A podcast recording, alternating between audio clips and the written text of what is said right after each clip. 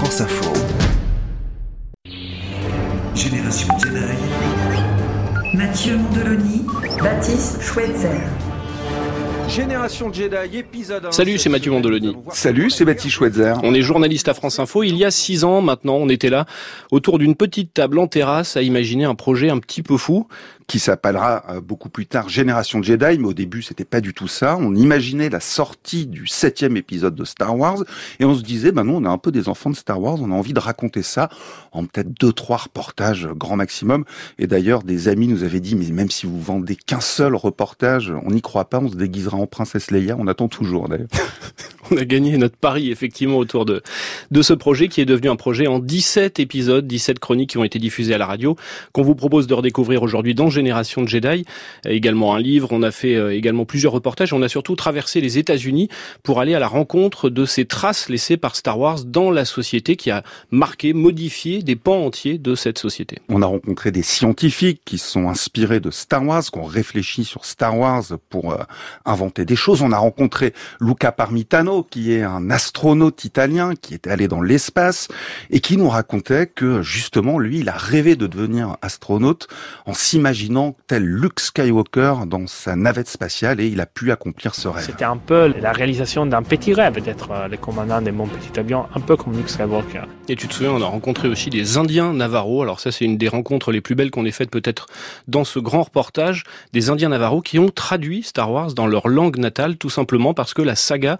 faisait référence à tout un pan de leur culture. Et ils s'en servent encore aujourd'hui d'ailleurs pour transmettre cette langue à leurs enfants qui ne la parlent plus beaucoup. En grandissant, j'ai appris l'anglais en regardant la télévision. J'entendais un mot et je demandais à mes parents ce qu'il signifiait.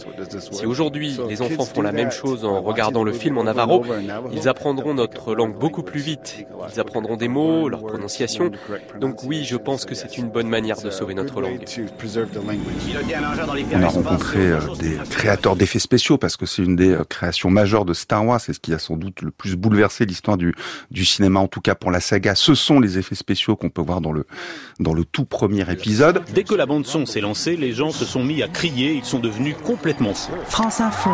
Que la force soit avec vous. Bref, on a rencontré plein de gens, plein d'hommes, plein de femmes, fans ou pas d'ailleurs de Star Wars, mais qui ont vu leur vie pas bouleversé, mais en tout cas euh, modifié euh, grâce euh, à cette saga créée par George Lucas il y a plus de 40 ans maintenant. Et justement, George Lucas, qu'on a cherché à rencontrer, on est parti sur ses traces aux États-Unis, on est allé jusqu'aux portes de son ranch en Californie, dans la Lucas Valley, la bien nommée Lucas Valley. Malheureusement, on a trouvé porte close, mais on a appris plein de choses, y compris d'ailleurs par rapport à cette mythologie qu'il a empruntée dans plein de pans de la culture qui existe encore aujourd'hui et qui existait déjà il y a plusieurs siècles.